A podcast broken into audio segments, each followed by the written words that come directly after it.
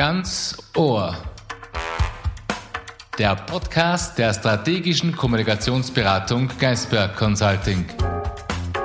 Willkommen zu dieser neuen Ausgabe von Ganz Ohr. Wir haben heute den Titel Traumapatient Qualitätsjournalismus und stellen uns die Frage, ob wir uns das Ableben dieses Patienten leisten können. Die Gefahr besteht aus meiner Sicht, dass manche Akteure, internationale Akteure, die Geschichte bestimmen können. Stichwort Russland.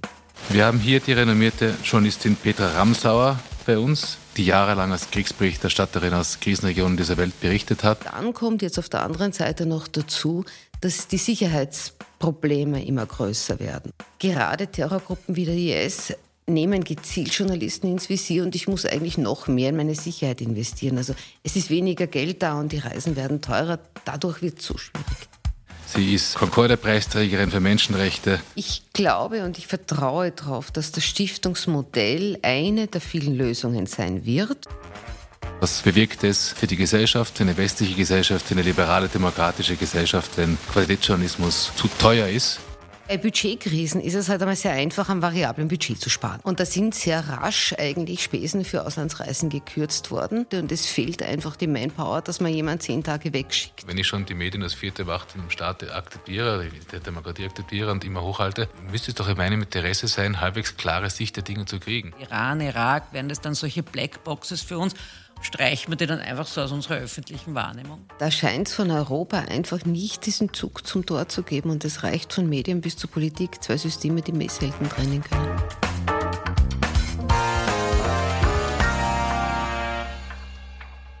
Petra, du hast deinen Beruf an den Nagel gehängt und wirst Traumatherapeutin. Warum machst du das?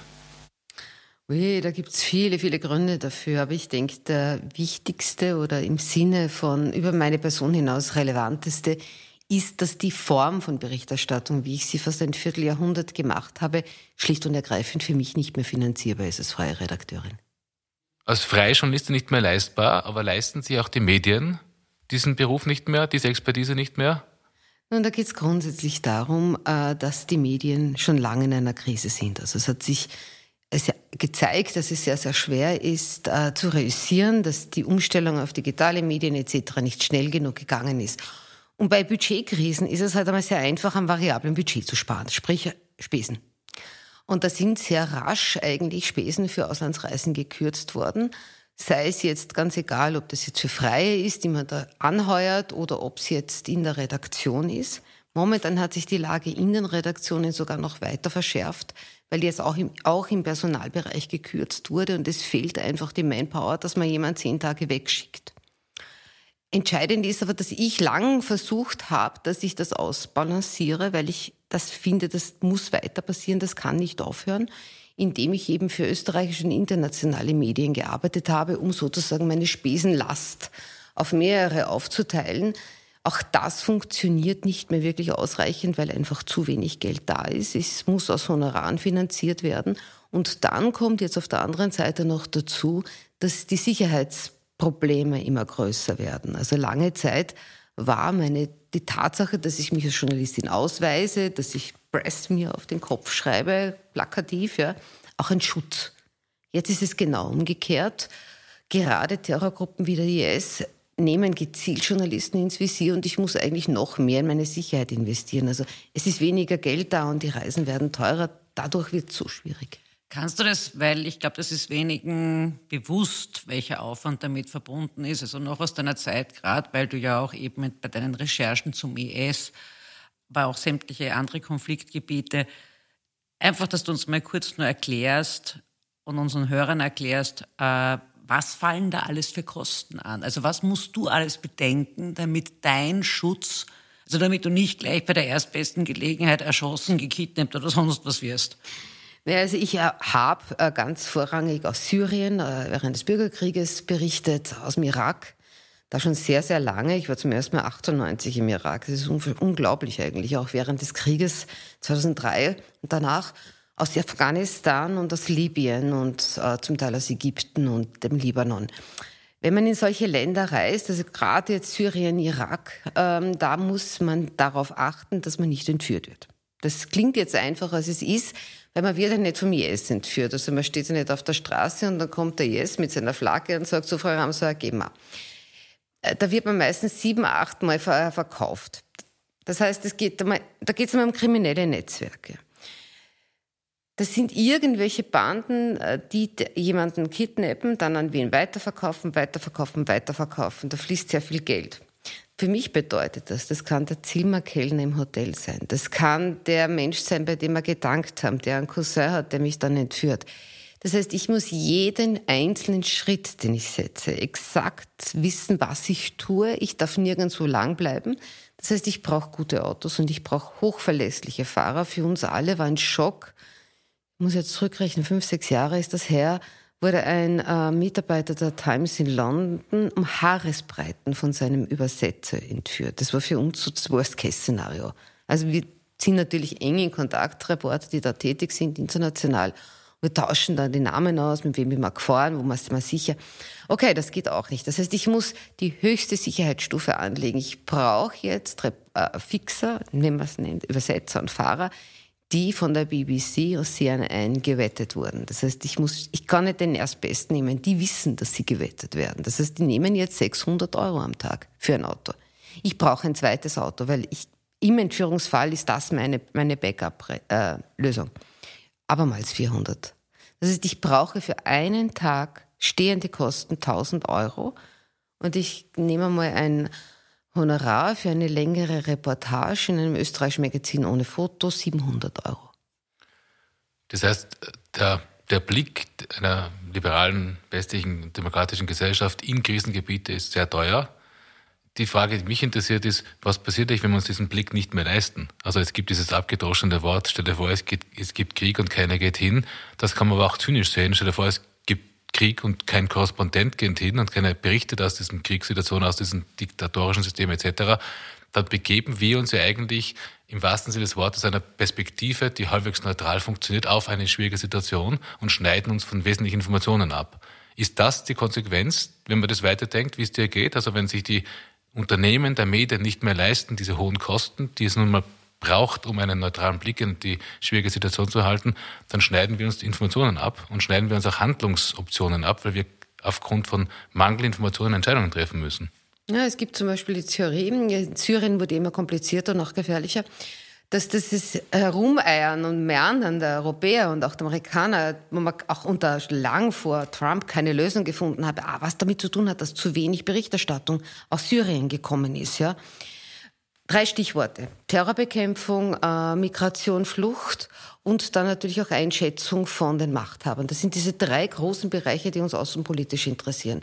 In allen diesen drei Bereichen brauchen wir Reportagen vor Ort. Ich muss, wenn ich höre, wir helfen vor Ort, ja, das Stichwort Idlib wäre es zum Beispiel schön, wenn Hilfe vor Ort es gäbe, ist sehr kompliziert, aber lassen wir das jetzt einmal es sagt jemand, ich helfe da. Da muss jemand hin und schauen, was passiert denn da? Wem wird denn geholfen? Ganz ein heikler Drahtseilakt. In einem Bürgerkrieg zu helfen kann oft bedeuten, ich unterstütze die falsche Seite. Passiert momentan gerade ganz stark UN-Hilfe Syrien. Ja. Wie beurteile ich die Macht, aber wie beurteile ich den Konfliktverlauf? Ich, ich höre immer wieder, Assad sei Garant für Stabilität. Nein, ist er nicht. Das kann ich aber nur deshalb wissen, weil ich vor Ort bin, weil ich dann mit den Menschen spreche, die sagen, na was soll ich machen, ja, wenn ich drei Schritte gehe, werde ich entführt. Na, natürlich äh, rebelliere ich nichts mehr. Ähm, ganz stark habe ich schon gemerkt, der Giftgasangriff Duma 2013 im August, da haben sich plötzlich diese Fake News Geschichten verhärtet, dass das eh die Rebellen waren. Es deutet aber so ziemlich alles darauf hin, dass es nicht, dass es von Assad gekommen ist. Das sind keine Conte negligible. Das ist ja entscheidend, wenn hier Kriegsverbrechen verübt werden. Wenn, und da sind wir jetzt bei der Debatte unserer Zeit, Fake News und was glauben wir wirklich, was ich immer gespürt habe, ja, mit dem Argument zu sagen, Moment, ich war vor Ort, ich habe mir das angeschaut, wächst meine Glaubwürdigkeit als Journalistin und wächst auch die Glaubwürdigkeit meiner Medienmarke. Ich glaube, das geben momentan viele Medienmarken sowas von leichtfertig her.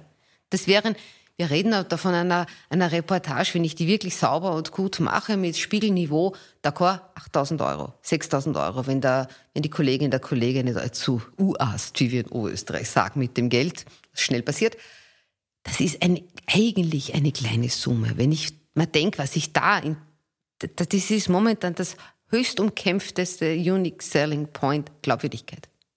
Und das könnte ich eigentlich um relativ wenig Geld bekommen, wenn ich die Möglichkeit sehen würde. By the way, New York Times, Washington Post, Economist machen gerade sehr gutes Geschäft. Beide Ersträder haben sensationelle Zahlen mit Abonnements. Washington Post baut gerade seine Auslandsbüros auf. Die nehmen Leute auf, weil sie genau das erkannt haben. Das ist in Europa leider nicht so der Fall. Und die anderen, die aufbauen, sind die Chinesen. Die bauen auch noch ganz massiv Auslands, Auslands, aber aus einer anderen Motivation. Und das ist eigentlich auch für mich die Frage, werden so schwer zugängliche oder, oder von Krisen, Kriegen gebeutelte Regionen, werden die dann eigentlich so etwas wie eben schwarze Löcher, respektive kriegen wir dann halt nur die Propaganda von dort, wie du genau gesagt hast. Das ist ja meistens irrsinnig verworren. Das ist ja, das ist ja, ich kann mich noch erinnern, relativ am Anfang noch des Syrien-Konflikts habe ich mal einen ungarischen Botschafter in Damaskus gefragt, ich kenne mich dort nicht so aus. Meine kleine Frage wäre, wer sind die Guten? Und er hat gesagt, das ist genau die Frage, die er nicht so leicht beantworten kann. Das weiß eigentlich keiner so leicht.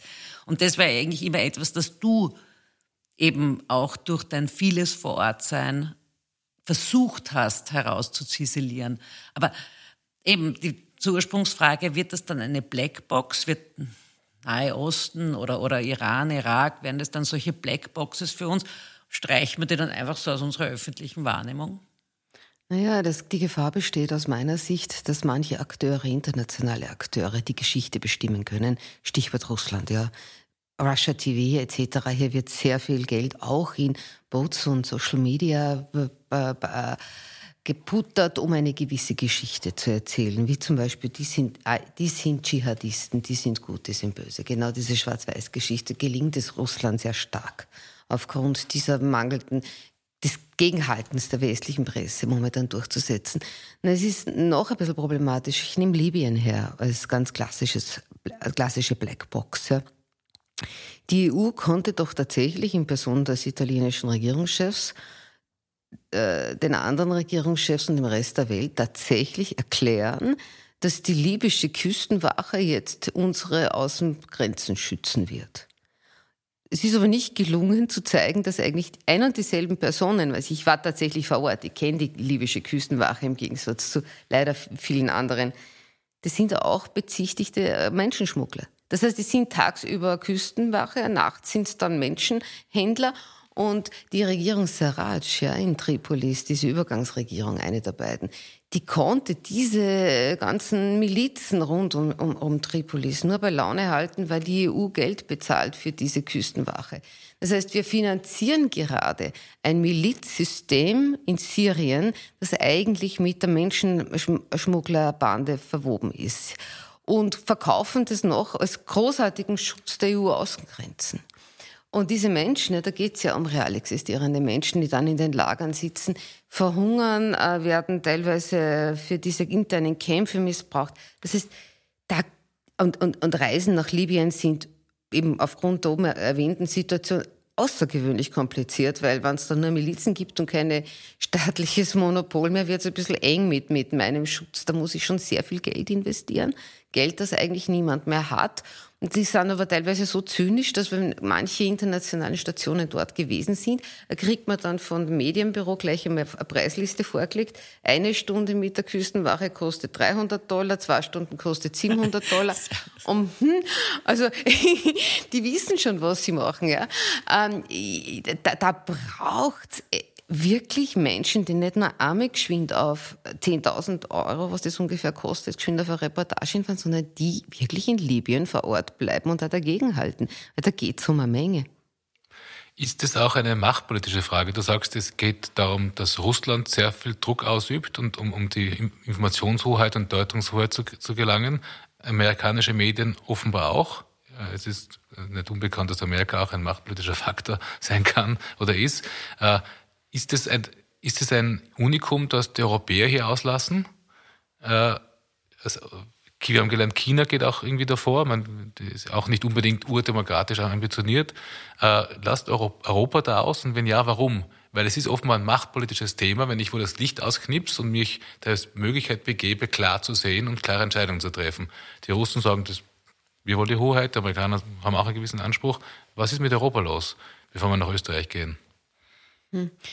Schwierige Frage. Es ist tatsächlich auch in Deutschland eine, eine Reduktion zu spüren. Also unsere, freilich, ich denke jetzt gerade an den Christoph Reuter, um einmal ganz konkrete Menschen uns vor Augen zu führen, der für den Spiegel wirklich sensationelle Arbeit leistet aus, aus, aus, aus Syrien, aber auch unter erschwerten Bedingungen. Teilweise arbeiten die noch mit den alten Budgets und Methoden.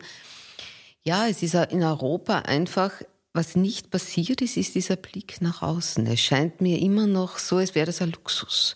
Während es für Länder wie die USA oder Russland eigentlich eine Normalität ist, dazuzugehören. Äh, das reicht ja auch für, zur Ausbildung. Wer, wer studiert denn schon Arabisch bei uns? Wer, wer, wer, wer, wer, wer spezialisiert sich denn wirklich auf diesen Raum und geht dann später entweder in die, jetzt einmal in, auch in Diplomatie? Ähm, und da scheint es von Europa einfach nicht diesen Zug zum Tor zu geben. Und es reicht von Medien bis zur Politik, zwei Systeme, die wir selten trennen können. Und Diplomatie dazu auch noch, ja. Ich müsste theoretisch, jetzt, wenn wir halt reden wir von Österreich, interessiert sein, auch als Diplomat, auch, auch im Außenministerium, wo auch immer, dass ich Informationen von unabhängigen Medien bekomme, wenn ich schon die Medien als vierte Macht im Staat akzeptiere, der Demokratie akzeptiere und immer hochhalte, äh, müsste es doch in meinem Interesse sein, halbwegs klare Sicht der Dinge zu kriegen. Was wir wissen, wird in Österreich hauptsächlich der Boulevard gefördert, der nicht unbedingt äh, vorsticht durch glänzende Außenberichterstattung. Äh, was passiert da? Oder, die, die, wir wollen hier in diesem Podcast nicht eine nicht die Politik kritisieren oder so, wir wollen nur einen neutralen Blick auf gewisse Aspekte werfen, aber wir sehen, dass das nicht unterstützt wird. Ich würde vielleicht noch gerne die Frage ergänzen, sozusagen äh, aus, meiner, aus meiner Erfahrung noch aus der Politik. Wir haben gerade im außenpolitischen Bereich äh, sehr gerne mit Journalisten, die eben eine ex enorme Expertise aufgebaut haben in, in einzelnen Regionen. Ich sage, ich erwähne jetzt noch eine Gudrun Harrer beispielsweise. Ich erwähne äh, von deutschen Zeitungen, Süddeutsche etc., die in unterschiedlichsten Regionen der Welt eine enorme Expertise aufgebaut hatten und die von einem Bundeskanzler, einer Außenministerin natürlich kontaktiert wurden und deren, deren Expertise auch gefragt war, das hat aufgehört.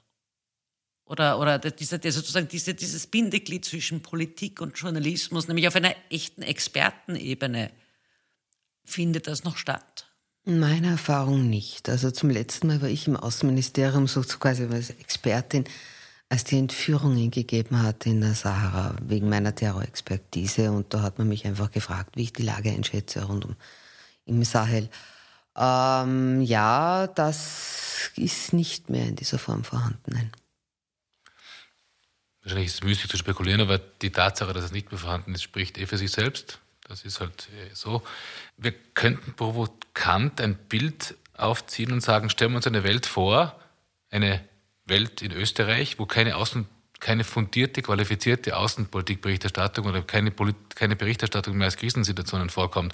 Wir nähern uns dem schwarzen Loch und bauen uns aber das schwarze Loch selbst in unserer Demokratie. Weil im Prinzip ist der nächste Schritt dann, ich baue mir auch in Österreich selbst jeden kritischen Journalismus ab und glaube nur noch meinen eigenen Pressetexten. Das ist wahrscheinlich ein, ein Horrorszenario, das wir haben. Aber die Welt ohne kritischen Journalismus ist eine Welt, in den Abgrund fährt, weil sie nur noch die eigenen Schmähs glaubt, sage ich jetzt mal provokant. Ja, aber es ist ja so, dass es Auswege gibt aus dieser Situation. Ich glaube, das Erste ist einmal aufzuhören zu träumen. Was wir jetzt haben, ist so, wie es ist und es wird nicht mehr schöner, nicht mehr besser, nicht mehr schneller. Wir haben eine Medienkrise. Wir haben gleichzeitig aber total viele junge Menschen und Frauen in erster Linie, die wirklich diesen Job machen möchten. Heute Vormittag unterrichtet an der FH zum Thema Mediengeschichte und habe mir da genau dieses, dieses Zukunftsszenarien vorgenommen, weil man lernt ja dafür die Zukunft in der Geschichte.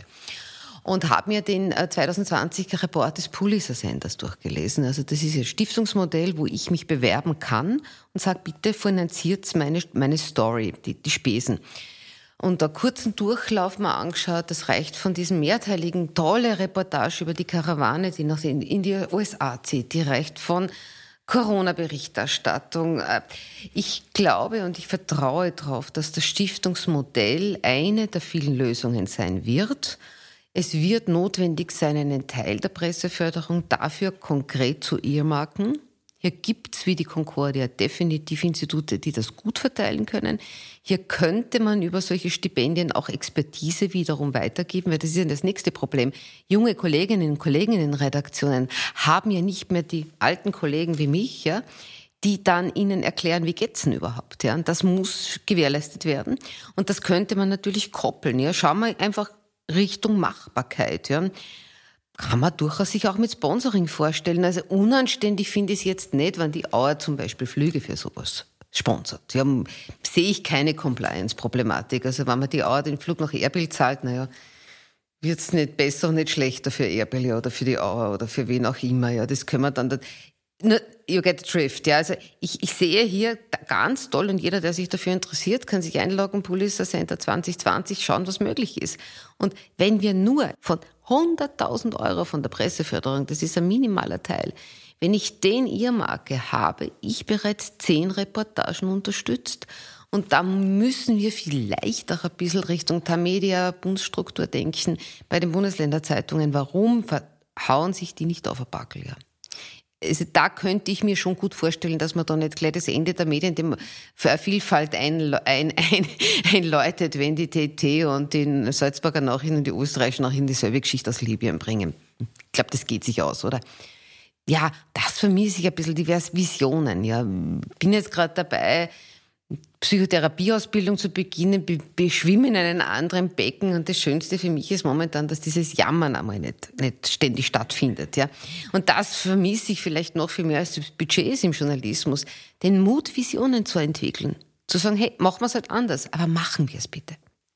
Was sind für dich so unabdingbare Kriterien, dass du von Qualitätsjournalismus sprichst? Weil darum geht es ja auch. Also wir haben jetzt gerade keinen Mangel am Boulevard, äh, aber diesen Qualitätsjournalismus und was sind da für dich aus deiner Erfahrung äh, und aus deinem journalistischen Alltag, den du lange gehabt hast, was ist da so, was muss erfüllt sein, dass du sagst, so kann, das ist auch der Anspruch an mich, sozusagen Qualitätsjournalismus zu liefern? Ja, du kommst ja auch aus der Branche, Verena. Für mich gibt es da ganz eine einfache Faustregel. Wenn ich was recherchiere und wenn ich dann plötzlich die Informationen doppelt und dreifach wiederfinde, wenn ich merke, ah, das habe ich schon gelesen, dann, ah, das habe ich schon gelesen, dann habe ich das Gefühl, ich bin jetzt einmal ungefähr ich einen Überblick. Das ist das erste Kriterium. Vieles, gerade wenn ich mir die Corona-Berichterstattung jetzt anschaue, wird einmal berichtet, was mir gerade einfällt. Und ich schaue nicht drum, was gibt's denn sonst, wo steht denn die Geschichte überhaupt, ja?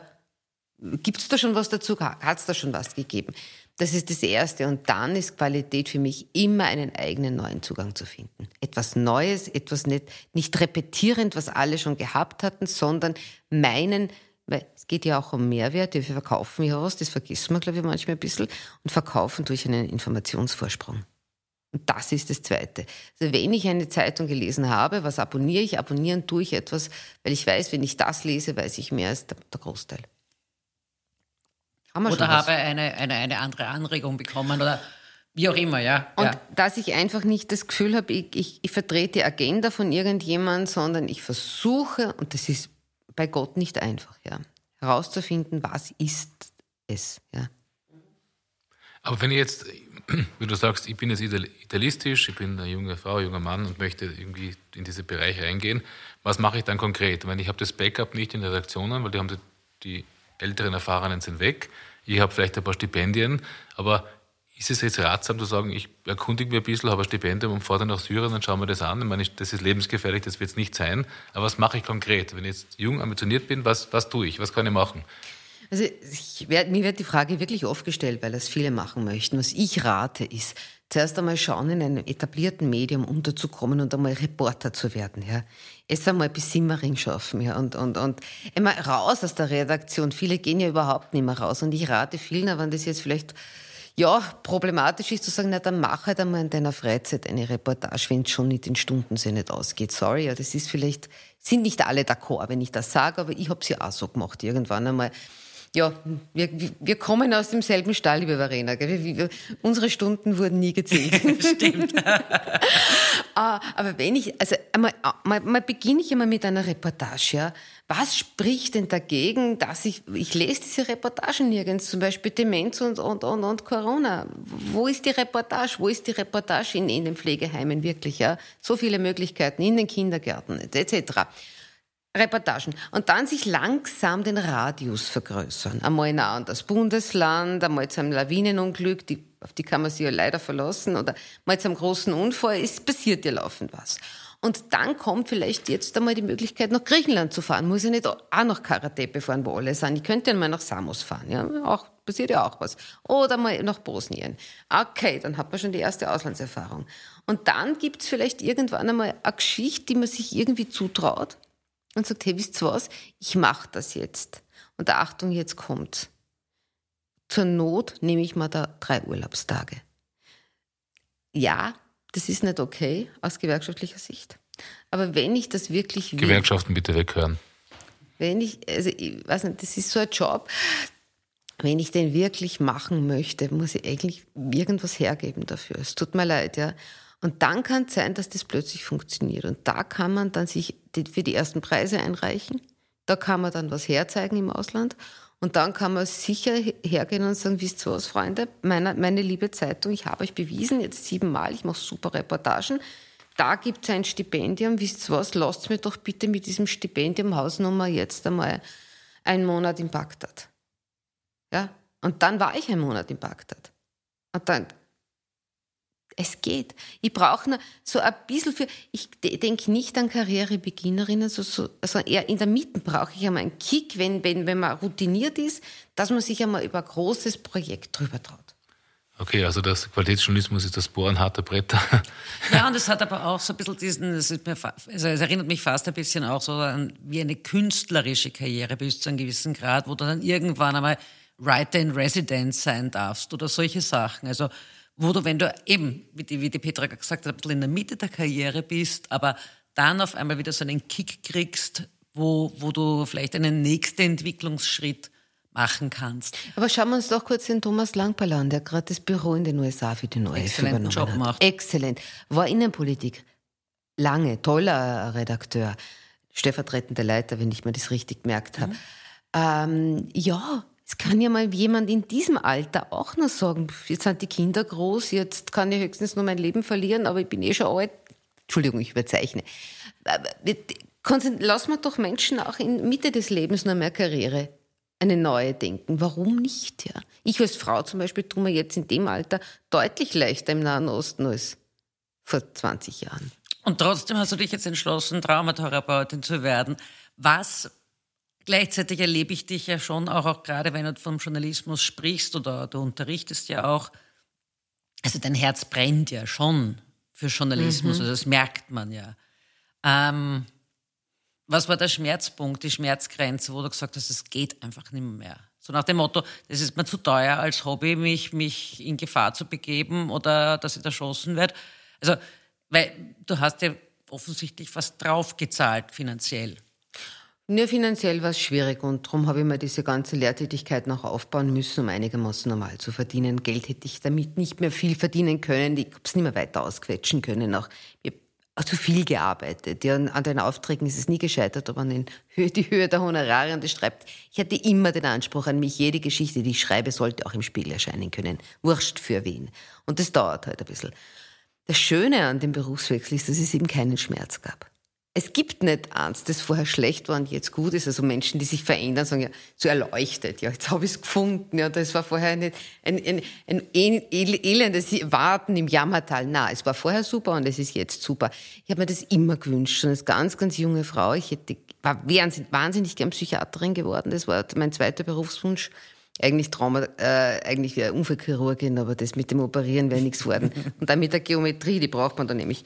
Anyway, ich, ich wollte das immer und ich finde mit Anfang 50 ist das eine super Gelegenheit, mich neu zu positionieren im Leben. Es passt besser zu mir, passt besser zu meinem Alter.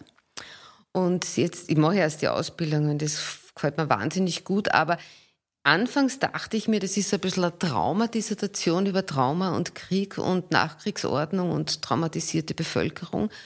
Ich kriege jetzt so viele Anfragen, dass es langsam sich das in, in dem Bereich auch aus, aus syrischen Kreisen, die sich äh, Stichwort äh, UN-Kriegs, äh, Kriegsverbrechertribunale beschäftigen, dass ich das Gefühl bekomme, dass ich da tatsächlich von dieser Seite zurückgehe. Und ich glaube, ein Leben gelingt dann, wenn man, wenn man das tut, was gerade zu einem am besten passt und nicht, was man glaubt, was man immer sein, dass man immer eine, eine ein und dieselbe Rolle ausfüllt. Und ich genieße das wahnsinnig, dass ich ähm, jetzt in was anderes hineinwachse. Sind die Themen verwandt? Ich meine, ich war noch nie in so einer Krisen, äh, in einem Krisengebiet, Krisensituation schon. Ist es, erlebt man dort nicht auch traumatisierende Erlebnisse? Also gibt es eine Brücke äh, von diesem Job, den Dingen, die man da sieht, erlebt und diesen neuen äh, Beruf, den du da anstrebst? anstrebst? Naja, man erlebt, dass Traumatisierung ein gigantisches Problem ist. Also wenn ich mir anschaue, das sind Syrien Psychiater mit der Diagnose bei Kindern menschliches Vernichtungssyndrom schreiben weil posttraumatische Belastungsstörung nicht mehr ausreicht. Und ich mir vorstelle, wir reden da von drei, vier Millionen Kindern, die irgendwann einmal Syrien aufbauen sollen. Da können sie in Genf, in Astana oder wer immer die tollsten Vereinbarungen ausmachen. Wenn diese Kinder nicht irgendeine Form von Betreuung bekommen, können wir das frisch vergessen. Worum es mir geht, ist Wege zu auszuloten jetzt dann in der Dissertation, wie man außerhalb eines klassischen therapeutischen Settings, das man einfach von den Ressourcen und nie im Leben aufbauen können. Was heilt eine Gesellschaft? Und das ist eigentlich die Frage, was ganz tief drinnen, was kann heilen? Und spannenderweise zeigt sich, dass eben Kriegsverbrechertribunale, wie sie jetzt gerade in Koblenz möglich sind, ist ja die, Internet, die universelle Gerichtsbarkeit da, dass manche sagen, das heilt mich. Und das interessiert mich. Mich interessiert, wie können wir diese Länder wieder äh, zurückbringen auf einen normalen Weg, weil das geht um eine Menge. Da geht es noch einmal Terror, Flüchtlinge, Migration. Wir können noch so viele Menschen, was wünschenswert wäre, als Karateppe aufnehmen. Na, wenn wir nicht irgendwie aufhören, ähm, wenn da keine neuen Menschen produziert werden, die kommen, haben wir da keine. Also das, das fasziniert mich, das interessiert mich, weil äh, irgendwann, ich meine, kommt schon einmal an den Punkt, ja, wie, ich kann mich erinnern, wie ich 2000 zwölf in Benghazi gestanden bin, in, in, Libyen. Erst ein Jahr Revolution, alles super, ja. Und ich habe mir gedacht, mein Gott, wie lange wird es dauern? Und ich habe den Film schon ablaufen gesehen, was da an, an, an Bürgerkrieg kommt. Das ist wie beim routinierten Mediziner. Der sieht die beginnende Schwäche und er weiß ganz genau im Wald, aber wenn er es dem Patienten nie sagen wird, das wird rauskommen. Und da kann man jetzt verzweifeln, dann kann man weiterschreiben, immer das Gleiche tun und unterschiedliche Ergebnisse erwarten, ist ein Konzept von Wahnsinn, haben wir vom Herrn Einstein gelernt. Oder man sagt irgendwann einmal in der Mitte, okay, ich habe es jetzt verstanden, jetzt versuche ich meinen ganz winzig kleinen Teil beizutragen. Das heißt, ich brauche ein psychologisches Aufbauprogramm für diese Länder. Man kann sich wahrscheinlich in Österreich kein Beispiel nehmen, was die Aufarbeitung von Traumata betrifft, da war eher Verdrängung im Vordergrund. Das ist dann in den 80er Jahren. Da darf ich dich unterbrechen, da muss ich Einspruch ehren. äh, na, ernsthaft, und nämlich gerade Frauen, gerade Richterinnen, und ich weiß es aus der Zeit, wie Österreich im Sicherheitsrat war, waren alle Tribunale mit Österreich, weil wir das den Schwerpunkt hatten, Rule of Law, es waren alle Tribunale der UNO auch mit österreichischen Richterinnen besetzt. Ja, ich spreche von der Nachkriegszeit, in, nach dem Zweiten Weltkrieg, nicht jetzt. Ja. Und, die sind ja irgendwo herkommen. Ja. Und das, das, stimmt genau überein mit dem, was die Petra gesagt hat. Äh, es wurde dort großartig und es konnte wirklich heilen. Also wenngleich auch enorm mit enorm viel Erklärungsaufwand verbunden. Ähm, was sind die Kriterien, die dieses Tribunal anwendet? Aber das kann das kann durchaus heilend, heilend wirken, auch in einem zerrütteten Staat, beispielsweise wie Sierra Leone war. So, jetzt wird die Frage vergessen, die ich stellen wollte. Du, du, wolltest mich unterbrechen und, und mir meine, meine Gewissheit rauben, dass die Auf, Aufarbeitung der nationalsozialistischen Verbrechen in Österreich etwas mit Verdrängung zu tun haben, aber ich glaube, da sind wir einer Meinung. Ja, aber, das ist schon so alter Hut. Ja, das ist immer wieder interessant. Als Betroffener, ich bin ja persönlich traumatisiert. Äh, äh, das heißt, im Prinzip ist Hast du ein, nach wie vor eine Mission, wenn man das jetzt das Wort Mission nicht nee, allzu zynisch be bezeichnen möchte, aber wenn du die Erfahrung hast, die du in Krisengebieten äh, gemacht hast und daraus einen zumindest vom, vom Know-how einen Beruf machst, der auch da Strukturen aufbauen kann, um zu helfen, sind es doch zumindest kommunizierende Gefäße. Der Journalismus, der ein Licht reinbringt, der eine Gesellschaft dazu bringt, darüber nachzudenken, was wo passiert und eine, eine, eine äh, Traumaexpertise zu entwickeln mit, mit einer äh, helfenden Komponente, zu sagen, ich kann hier reingehen und kann versuchen herauszufinden, wo ich helfen kann. Irgendwie ist das für mich eigentlich eine plausible Situation. Ja, ich finde, das ist ein guter, effizienter Weg, meine, meine Interessen und meine Erfahrungen zusammenzubringen. Und am Ende des Tages, ich habe den Job nicht gemacht, weil ich Reporterin sein wollte oder wegen dem Nimbus, sondern weil ich dort sein wollte. Und ich habe einfach das Gefühl, wenn ich äh, Therapeutin bin, Expertise in Therapie habe, was wahrscheinlich eher das, der Fall sein wird Richtung Evaluation, dass ich einfach mehr dort sein kann.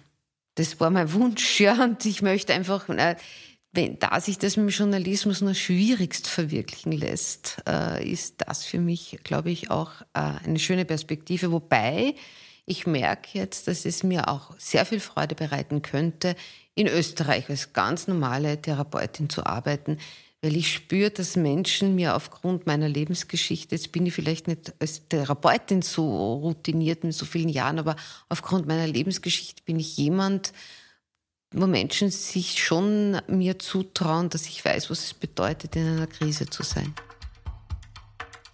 Ich finde, das ist ein sehr gutes Abschlusswort. Journalismus hat etwas zu tun mit Hinsehen. Der neue Beruf von unserer Kollegin Peter Ramsau hat auch etwas zu tun mit Hinsehen und Gestalten wollen im positiven Sinne. Das war ein Podcast ganz ohr von Geisberg Consulting zum Thema Qualitätsjournalismus und wie ist die Transformation zur Traumatherapeutin. Danke fürs Kommen, Peter Ramsauer. Danke für die Einladung. Danke, Verena Nowotny. Ich würde mich freuen, wenn wir uns bei der nächsten Ausgabe von Ganz Ohr wieder hören würden. Auf Wiederhören.